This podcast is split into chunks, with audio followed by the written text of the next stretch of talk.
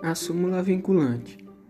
A súmula vinculante é um mecanismo, é um mecanismo constitucional de uniformização da jurisprudência do Supremo Tribunal Federal, que possui força normativa sobre os órgãos do Poder Judiciário, bem como sobre toda a administração pública direta e indireta, nas esferas, nas esferas federal, estadual e municipal.